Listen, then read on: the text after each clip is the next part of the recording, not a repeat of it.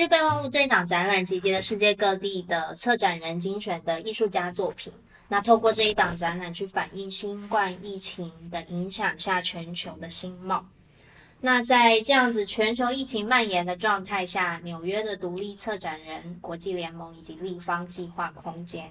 邀请了三十五组的策展人，透过每一位策展人分享一件他们当下极为重要的关键艺术作品，去回忆这一次的议题。台北城南版呢，地方计划空间邀请了五位策展人，以同样的方式，每一位策展人邀请一位艺术家来参与这一次的展览，用台湾的视角去回应这一次的议题。今天很高兴可以邀请到。策展人林玉轩以及艺术家何燕燕来到现场，跟我们一起聊聊他们各自对这一次议题的想法，以及睡眠大厦这一件作品背后的概念。欢迎两位。嗨嗨。那是不是现在先请玉轩来先跟我们分享一下，他为什么这一次要邀请燕燕参与这一次的展览呢？我觉得，呃，这件作品对我来说，它其实就是在处理。从人的睡眠跟睡眠中的梦游状态，然后来比拟人的意识跟社会这件事情的关系。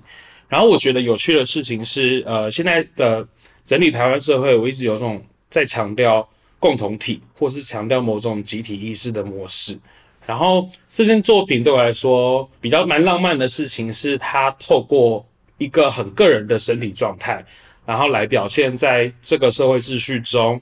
很容易被忽视的个人情绪，或是个人的心理状态，然后这件事情对我来说是蛮迷人的一件事情。而待会大家会听到一段声音，是呼吸与海浪的声音。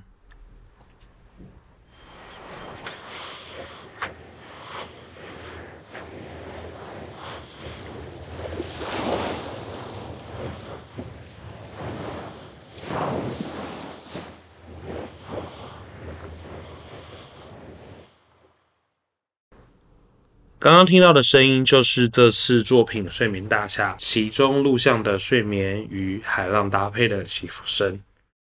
观众来到立方七楼之后，大家会先看到，因为这次的作品其实有一组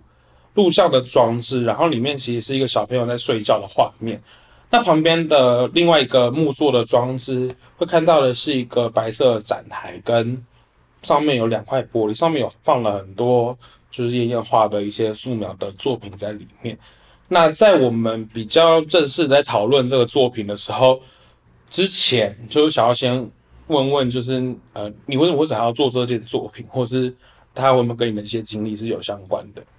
在跟你分享之前，我想要先讲一个我之前在基隆船上布展发生的故事。然后那时候就是，其实，在船上布展的经验，我觉得还蛮神奇的，就是。嗯，平常布展的时候，你就是主要是专注在你的作品上嘛。但其实，在船上布展的时候，你更多时间会更留意自己的身体状态。比如说，有时候要维持平衡啊，或什么时候感觉有点头晕了。然后我印象中，在那一次就是过过程中休息，我就上到甲板上放风。然后那时候其实很明显的感觉到我自己好像被整个海面的海浪的声音，或者是海浪的视觉的样子。被包围，然后那时候想说，我就试试看，专注在我自己的呼吸上，让我的呼吸跟海浪的声音可以重合在一起。然后当那当那个起伏渐渐重合的时候，就我好像产生一个错觉，就是反而像是这整个海浪的起伏是因为我的呼吸起伏而所有所律动，或者是产生规律的。那这样的经验，我自己会觉得，可能和就是会和我所在意的，就是我自己一个非常个人的东西，是不是有可能可以跟大于我自己所能够理解的东西产生关联？那个大于我所能理解的东西，我简单先把它称之为可能是一个自然运作的逻辑，或是自然法则吧。那你刚刚讲那个呼吸的声音，就是因为在那个录像里面，我会听到那个耳机里面其实传来那种呼吸声，很像是那种。就是听到别人呼吸的那种 S S M M R，然后其实会有点觉得，就是虽然有点耳耳的，就是但你就是会蛮清楚听到那个呼吸跟那个睡眠的声音，所以这会不会是，这会不会是就是录像里面有这个声音的这个起源？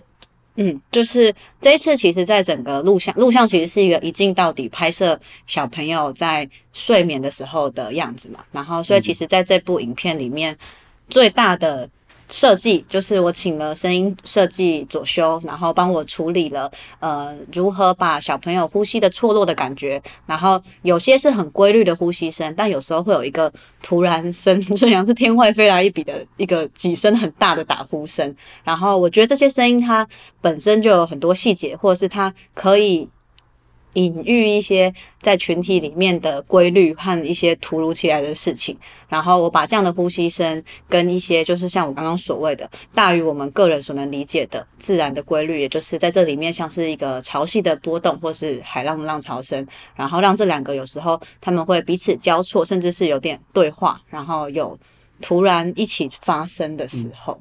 那为什么会是会是找幼稚园的小朋友？哦，嗯，会选幼稚园小朋友是我认为，就是幼稚园小朋友其实是我们从小长大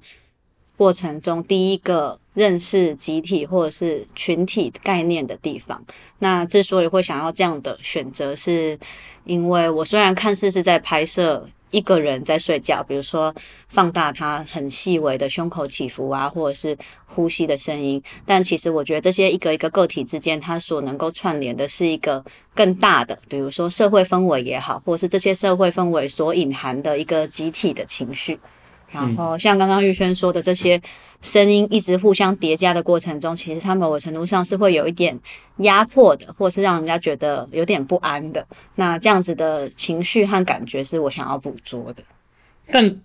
但幼稚园小朋友感觉是一群就是很失控、很难控制的人。就是啊，你们在旁边拍的时候，他是他们会真的睡得着，还是有没有发生什么有趣的事情？哦，其实我们有为了这次那个拍摄做了。不少准备，然后比如说，比如说要跟，就是一定要跟家长签，就是就是授权同意书。对，然后还有是因为就是我们同时拍摄的朋友有一个，他们家里是做就像是保姆或做幼稚园，然后他就说你那个棉被一定要前几天就先拿去给幼稚园，不然如果小朋友闻到味道不一样，啊、或是他们只要跟平常的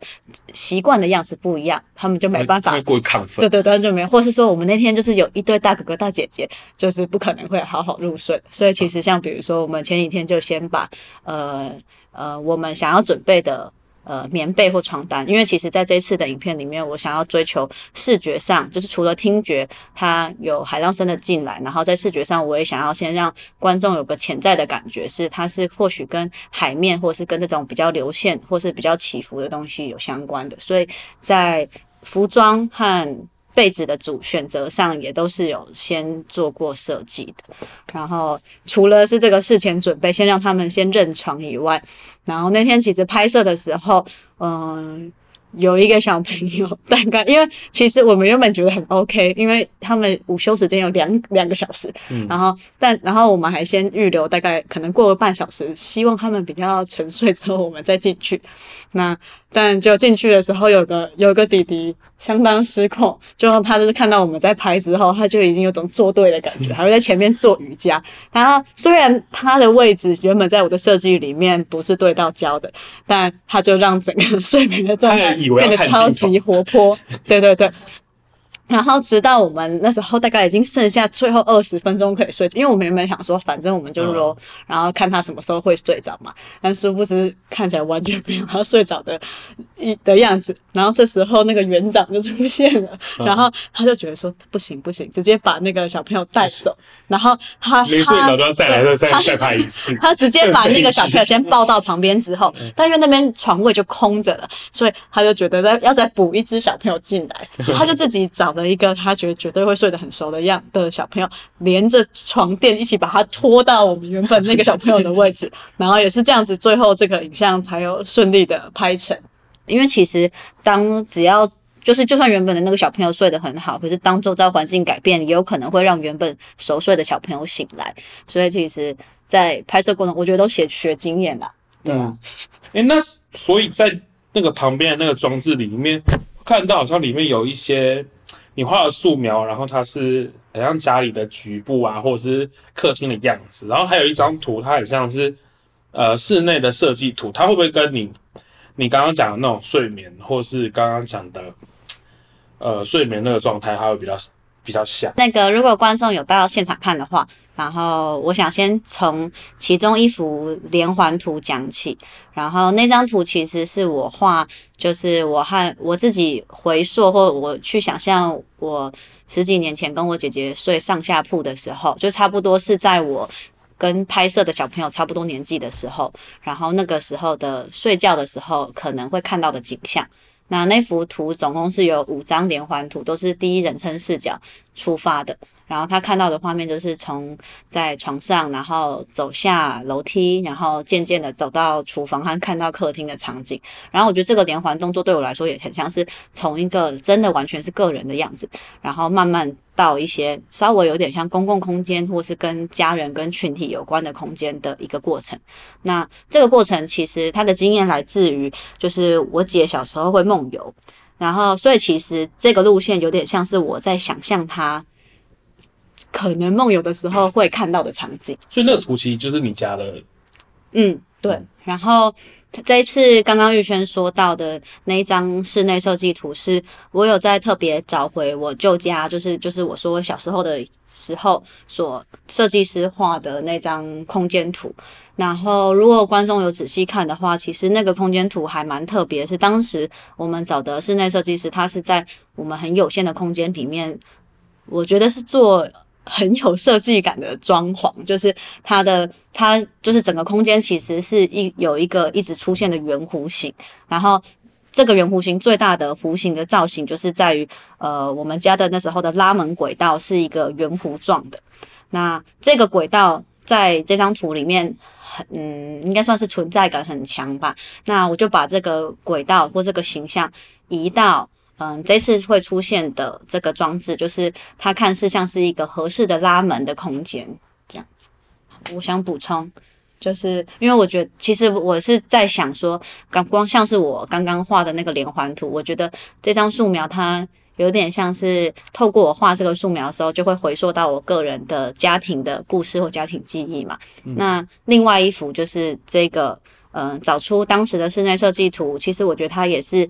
包含了一种在空间中的时时间，那这个时间就会是我当时在还没设计出来，我想象这个空间可能可以长什么样子。嗯嗯，那因为呃，其实从燕燕过去的作品，呃，一直到现在的作品，其实不管是他在二零二零年在水谷艺术的个展，然后还是后来的几件作品，其实都蛮跟。空间有蛮大的关联，就是作品其实会，呃，依照空间，然后来带动这些身体的经验在这里面。然后在这件作品里面，我觉得那个从家居的这个地方，然后这样的身体的经验其实蛮重要的，就不管是在你个人还是在观众的身身上。那呃，因为我也知道，就是你接下来其实有这些作品，其实比较比较像是初步，然后接下来也有。比较完整的这件作品的更进一步的发展，然后就是想要呃想要问问看，就是接下来这件作品我们可能会看到怎样的形式展现？对。那我想先分享一下关于这次为什么会做嗯这个装置。这样子，然后这个装置其实是我想截取，就是台湾比较早期有些设计都会有设计一个和室，然后它就高出一阶，然后因为善用这个空间，所以这个和室通常还可以再拉出抽屉。然后我觉得像是抽屉啊或拉门轨道这样东西，都是很可以唤起大家的居家，或者是曾经不管是童年的记忆也好，或者是对于生活或对于身体习惯怎么移动或怎么行走有关。然后这次拿的这个部分是，我觉得对我来说最重要，就是有那个拉门轨道，就是一个横拉的意象，或抽屉是直开的。还有我们要上合适的时候，会有上一阶，或者是会坐在上面，或者是会躺着这样子的身体经验。然后刚刚玉轩提到的是，其实这一组装置它只是其中一部分。然后未来预计是我希望可以再做更多，都是也跟家。居家空间有关，然后我觉得这些居家空间，它在视觉上，比如说有梁柱啊，或者是哪里有桌角，哪里有椅脚，这些东西，其实在我们平常习惯的生活空间里面，你很难再用视觉去意识到它存在，而比较是你用身体就已经感受到了它的存在。就我举例来说，就是我可能走到这个地方，我就知道这边有一个梁柱，所以我根本就没有看。可是我的身体知道我要往左边摆一点，或者是说，嗯、我一直以来都有把一个全身一个衣柜的全身镜打开。那其实就很像是衣柜后面或许还有空间，但对我的认知来说，我就觉得这个空间可能到这这面镜子就已经没有了，我不会再往后看这样。然后我觉得这样的身体经验对我来说，所以这会不会跟你？呃，你刚刚有提到，就是你姐有梦，就是小时候也有梦游这件事情，所以就是那你刚刚提的那些家具啊，或者那些物家里的家具原本的白色的位置，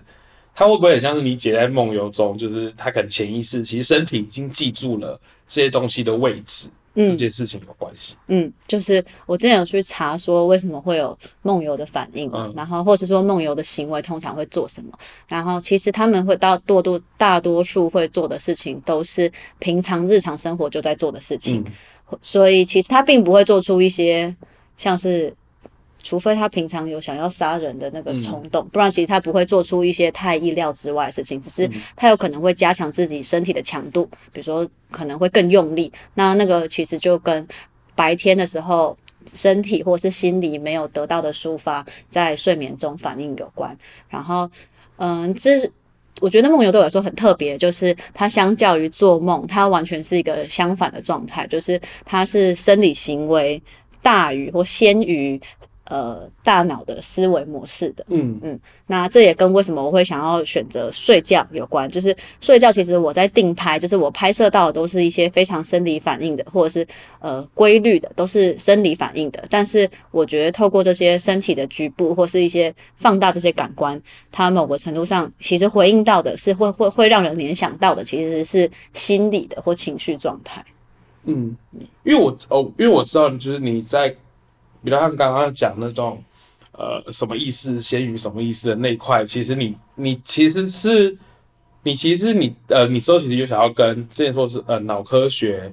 类的领域合作吗？还是就是就为什么会想要跟不同不同领域的人合作这一块？那我分享一下那个接下来合作想做什么，就是嗯、呃，先从刚刚说的那个嗯、呃，所谓胸口起伏。和就是呼吸的起伏跟海浪的起伏这两个频率，在我的意识里面，它好像被串成同一件事情嘛。然后在那之后，其实那次的经验是，我就继续在查，因为那时候是在基隆办展览。然后我就一边在查说跟有什么东西跟基隆啊，或是跟这些海潮相关的。然后那次的还蛮特别的发现，就是我那时候就去看他们那个基隆年度的潮汐周期表，结果就发现他们那个港口的潮位的曲线，就是我看那些数值的时候，因为我看不懂嘛，所以那些波形图对我来说比较熟悉，能够对应到就是以前生物或者是有时候。呃，在医院可能看到的心电图啊，或是这种人类器官数据的转换成的图像。嗯。然后当我这样看的时候，我就突然灵机一动的去查，然后我就发现这个潮位的曲线图，其实跟人脑就是脑神经脑波图的一些阶段很相像。那当这个阶段刚好就是呃 data 波，然后它它其实就是一个人类进入到深层睡眠的状态，也就是说生理。几乎只剩下生理反应在运作，然后大脑的思维是非常平缓的。所以这样的联想，我就想说，那如果我今天把一个海浪的波动，或是这个潮位的周期，想象成它是一个人脑的波动的话，会发生什么事情呢？这样子，因为这个发现，然后我就有一个错觉，就好像可以比较拟人化的去想象说。如果是这样子的话，那这个海面是不是其实它就陷入了一场沉睡？所以我说接下来想分享，就是说我接下来想目前在执行的计划，就是我预计之后会跟那个潮位监测站的，以及另外一部分是脑脑神经科学的领域的人士合作，然后透透过想这两个数值的互换，是不是有可能它可以得到一些？我觉得绝对是意料之外的结果。那二来就是我在想的是这些个体非常微观的，呃，在脑内发生的一些很极微小的变化，是不是有可能可以跟大于我们的整个自然的物理现象有所关联？那这个关联对我来说，它其实就朝向或它指向的东西，可能就会是跟我们整个社会的氛围或者是一个所谓的集体相关。嗯，那我在这边就是。也偷偷打个广告，就是呃，就是这些作品，它可能之后会是，就是看我们可以去，就是明年在就是凤甲美术馆，就大家可以去看这场展览，就是看看就是燕燕有没有就是说到有没有做到他上述说的这些事情，就是他的计划到底有没有就是完整的呈现，然后就我们也我也我自己也蛮也蛮期待，就是就是在这一年当。当中就是这个作品，它有后续的一些变化，或者是在这个研究过程中有没有一些其他的发现？好，那呃，我们今天就谢谢就是燕燕给我们的分享，然后就是也欢迎大家呃来看《明日备忘录》，就是可以之走访这个城南的地区。谢谢，拜拜，拜拜。好，今天谢谢玉轩跟燕燕来到现场，跟我们一起聊聊他们。这一次参展的作品《睡眠大厦》，那对这件作品有兴趣的观众，欢迎来到立方七楼走访一趟。那同时也欢迎大家来台北城南进行一趟艺文漫步之旅。谢谢大家，我们下次见，拜拜。